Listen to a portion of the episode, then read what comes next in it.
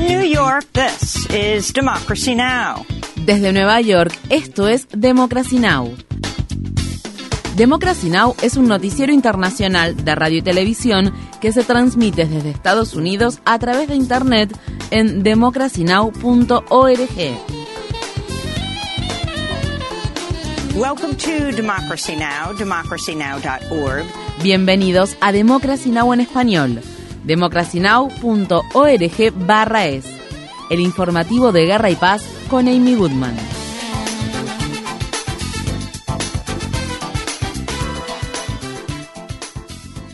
En Estados Unidos, la píldora abortiva mifepristona seguirá estando disponible, aunque con restricciones, después de que un tribunal de apelaciones bloqueara parcialmente el fallo emitido la semana pasada por un juez federal en Texas que había prohibido el uso del medicamento en todo el país. El miércoles a última hora, un panel de tres jueces del Tribunal de Apelaciones del Quinto Circuito de Estados Unidos ratificó algunas partes del fallo emitido por el juez federal en Texas que iban en contra de las recientes medidas tomadas por la Administración de Alimentos y Medicamentos de Estados Unidos para aumentar el acceso a la píldora abortiva. Esa ratificación implica que, mientras continúen las impugnaciones a la prohibición, las pacientes solo podrán acceder a la píldora a través de un consultorio médico o una clínica y no podrán recibirla por correo o directamente de una farmacia. Además, las pacientes ya no podrán acceder a la mifepristona luego de la séptima semana de embarazo, mientras que anteriormente podían hacerlo hasta las 10 semanas de gestación. La mifepristona se emplea en más de la mitad de los abortos que se practican en Estados Unidos y también se utiliza comúnmente para tratar abortos espontáneos, lo que evita la necesidad de recurrir a la cirugía. Es probable que el asunto sea llevado a la Corte Suprema de Estados Unidos. En Estados Unidos, la Junta de Comisionados del Condado de Shelby, Estado de Tennessee, votó este miércoles por unanimidad a favor de la reincorporación de Justin Pearson a la Cámara de Representantes de Tennessee. La reincorporación de Pearson se produce menos de una semana después de que la Cámara de representantes estatal controlada por los republicanos votara a favor de expulsar a Pearson y a Justin Jones, otro joven legislador negro. Ambos habían sido expulsados por encabezar las protestas pacíficas contra la violencia con armas de fuego que se llevaron a cabo dentro del Capitolio estatal después de la masacre ocurrida en la escuela de la ciudad de Nashville. Antes de la votación del miércoles, Justin Pearson se dirigió a cientos de simpatizantes que se habían congregado frente al motel Lorraine en Memphis, el lugar donde Martin Luther King fue asesinado asesinado el 4 de abril de 1968, hace casi exactamente 55 años.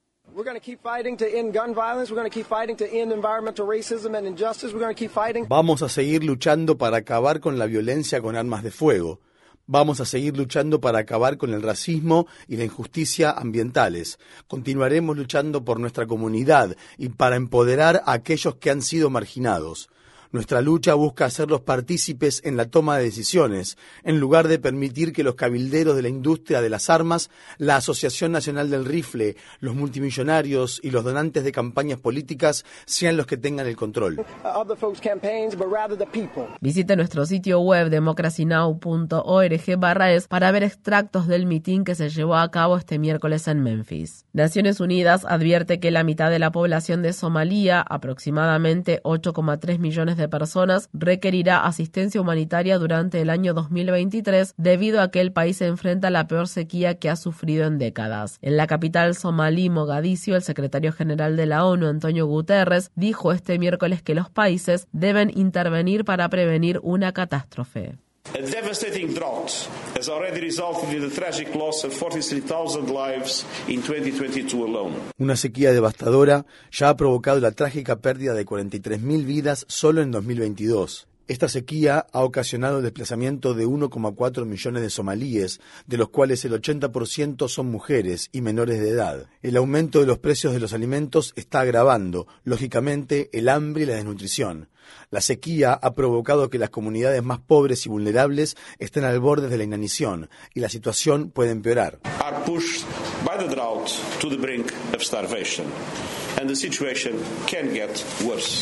El presidente de Ucrania, Volodymyr Zelensky, pidió el miércoles una respuesta internacional tras la divulgación en Internet de un video que parece mostrar a un soldado ruso decapitando a un prisionero de guerra ucraniano.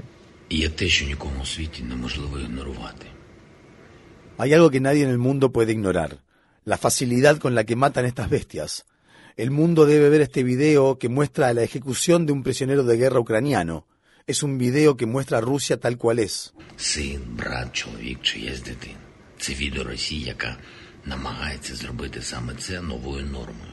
Un portavoz del Kremlin dijo que el video era horrible, pero puso en duda su autenticidad. El presidente brasileño Luis Ignacio Lula da Silva llegó a China para una visita de Estado. Lula le propondrá al presidente chino Xi Jinping que Brasil y China actúen conjuntamente como mediadores en conversaciones de paz entre Rusia y Ucrania. Esto ocurre luego de que la Agencia de Inteligencia de Defensa de Estados Unidos dijera que prevé que la guerra en Ucrania se extienda hasta 2024 sin que ninguna de las partes acepten entablar conversaciones de paz. La revelación proviene de los documentos clasificados del gobierno estadounidense que se encontraron en una serie de archivos filtrados en Internet a principios de este año y que fueron obtenidos por el periódico The Washington Post. El periódico también informó que el hombre detrás de la filtración es un joven racista entusiasta de las armas de fuego que trabajaba en una base militar estadounidense. El individuo intentaba impresionar a un reducido grupo de personas compuesto principalmente por hombres y adolescentes varones en un foro privado de Discord, una plataforma en línea muy popular entre los aficionados a los videojuegos. La Guardia Costera de Túnez afirma que al menos 10 personas murieron ahogadas y otras 30 permanecen desaparecidas después de que la embarcación que las transportaba naufragara este martes frente a las costas tunecinas. Los migrantes intentaban llegar a Europa para solicitar asilo. Mientras tanto, Naciones Unidas ha informado que en lo que va de 2023, un total de 441 migrantes ha perdido la vida en el Mediterráneo central. Este es el trimestre más mortífero para los migrantes que intentan cruzar el Mediterráneo desde el año 2017. Antonio Vitorino, director general de la Organización Internacional para las Migraciones, dijo al respecto, dado que en esta ruta se han registrado más de 20.000 muertes desde el año 2014, me temo que estas muertes se hayan normalizado. Los países deben intervenir ante esta situación. Los retrasos y las omisiones de los países en las operaciones de búsqueda y rescate están costando vidas humanas. Fiscales federales de México presentaron cargos penales contra el principal funcionario de inmigración del país por el incendio que se desató en un centro de detención de inmigrantes ubicado en la localidad fronteriza de Ciudad Juárez, en el que murieron 40 personas en marzo. Francisco Garduño, director del Instituto Nacional de Migración de México, ha sido acusado de no haber tomado medidas para prevenir el desastre a pesar de las claras señales de advertencia. La semana pasada, el medio Vice World News informó que la cárcel para migrantes donde se produjo la tragedia funcionaba como un centro de extorsión de facto. Según el reporte, los únicos migrantes que eran liberados del centro eran aquellos que contaban con los recursos para pagar un soborno de 200 dólares a los guardias de seguridad. El presidente de Estados Unidos, Joe Biden, concluirá este jueves una gira de tres días por Irlanda con un discurso ante el Parlamento irlandés y un banquete en el castillo de Dublín. La visita de Biden a la República de Irlanda se produce luego de que el presidente estadounidense se reuniera este miércoles con el primer ministro del Reino Unido, Rishi Sunak, en la ciudad de Belfast, Irlanda del Norte, donde Biden conmemoró el 25 aniversario del acuerdo de paz conocido como el Acuerdo de Viernes Santo que se alcanzó con la mediación de Estados Unidos. La Reserva Federal de Estados Unidos anticipa que la economía estadounidense entrará en una recesión a finales de este año. Así se desprende de las actas de la reunión que el Comité Federal de Mercado Abierto mantuvo en marzo y que se hicieron públicas este miércoles. Dichas actas revelan que la Reserva Federal planea imponer otro aumento de las tasas de interés durante su próxima reunión a pesar de la probabilidad de que ocurra una recesión. Los nuevos datos muestran que la inflación de Estados Unidos se redujo al 5% en marzo su nivel más bajo en casi dos años. En Estados Unidos, en el estado de Indiana, una demanda alega que las autoridades de la cárcel del condado de Jackson dejaron morir de hambre a un recluso que sufría de esquizofrenia mientras éste estaba en confinamiento solitario. Detalles impactantes e imágenes de video revelan que Joshua McLemore, de 29 años, fue sometido a un régimen de aislamiento durante tres semanas en el verano de 2021. Durante ese tiempo se le negó el acceso a alimentos suficientes, un inodoro y atención médica en materia de salud mental, a pesar de mostrar signos claros de angustia intensa y de tener un historial de enfermedad mental. Mientras estuvo encerrado, McLemore supuestamente perdió 20 kilos en menos de un mes. El joven fue arrestado después de ser acusado de agresión por tirar del cabello de una enfermera. En Estados Unidos, la senadora demócrata del estado de California, Dianne Feinstein, solicitó retirarse temporalmente de su puesto en el importante comité judicial del Senado ante el aumento de los pedidos para su renuncia, incluso dentro de su propio partido.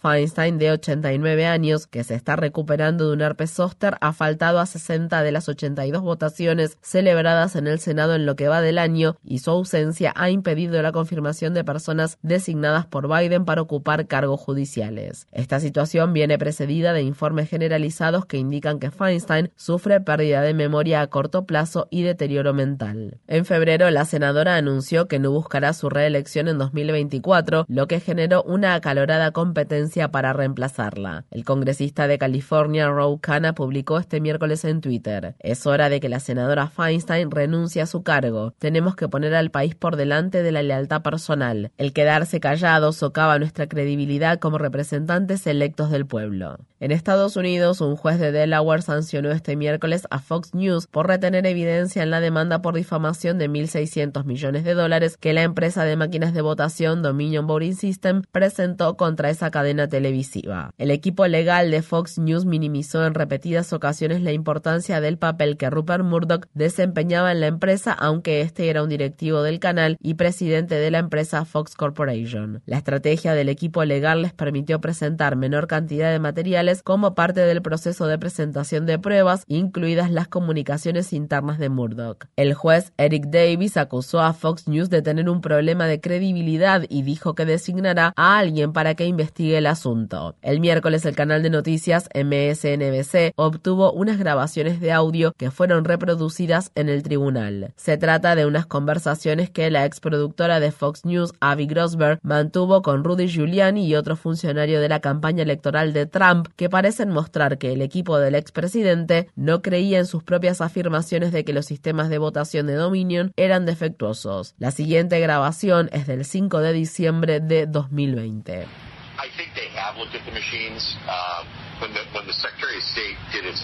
Creo que han examinado las máquinas. Cuando el secretario de Estado hizo su auditoría, creo que revisaron bien las máquinas. La auditoría concluyó que el recuento de la máquina coincidía bastante con los recibos. No sé el resultado de eso, pero según la oficina del secretario de Estado, las inspecciones demostraron que no había ningún problema físico con las máquinas. La selección del jurado para la demanda entablada por Dominion comienza este jueves y está previsto que el juicio comience el lunes. Esto se produce después de que un accionista de Fox Corporation demandara a Murdoch y a otros miembros de la junta directiva de la empresa por no impedir que Fox News divulgara información falsa y peligrosa sobre las elecciones presidenciales de 2020 en Estados Unidos. En Estados Unidos, más de 2.000 residentes del este de Indiana recibieron la orden de abandonar sus hogares después de que este martes se desatara un gran incendio en una planta de reciclaje que liberó una enorme humareda de olor acre. El incendio, que tuvo lugar en la ciudad de Richmond, ya se encuentra bajo control, aunque se espera que las llamas persistan durante varios días. Esta situación ha generado preocupaciones entre los residentes por los posibles efectos a largo plazo en la salud debido a las partículas peligrosas que se emiten a causa de la quema de plásticos. La compañía de cigarrillos electrónicos Juul Labs ha llegado a un acuerdo de 462 millones de dólares con varios estados, incluyendo Nueva York y California, debido a demandas que la acusan de utilizar tácticas de marketing agresivas que contribuyeron al incremento del vapeo en jóvenes. Esta demanda es la más reciente de una serie de acciones legales presentadas contra Juul, cuyos productos altamente adictivos aún no han obtenido la aprobación reglamentaria oficial. Tras las críticas que señalaron que sus productos con sabor estaban dirigidos a los jóvenes, la empresa retiró de la venta varios de ellos. Infórmate bien. Visita nuestra página web democracynow.org/es. Síguenos por las redes sociales de Facebook, Twitter, YouTube y SoundCloud por Democracy Now! es.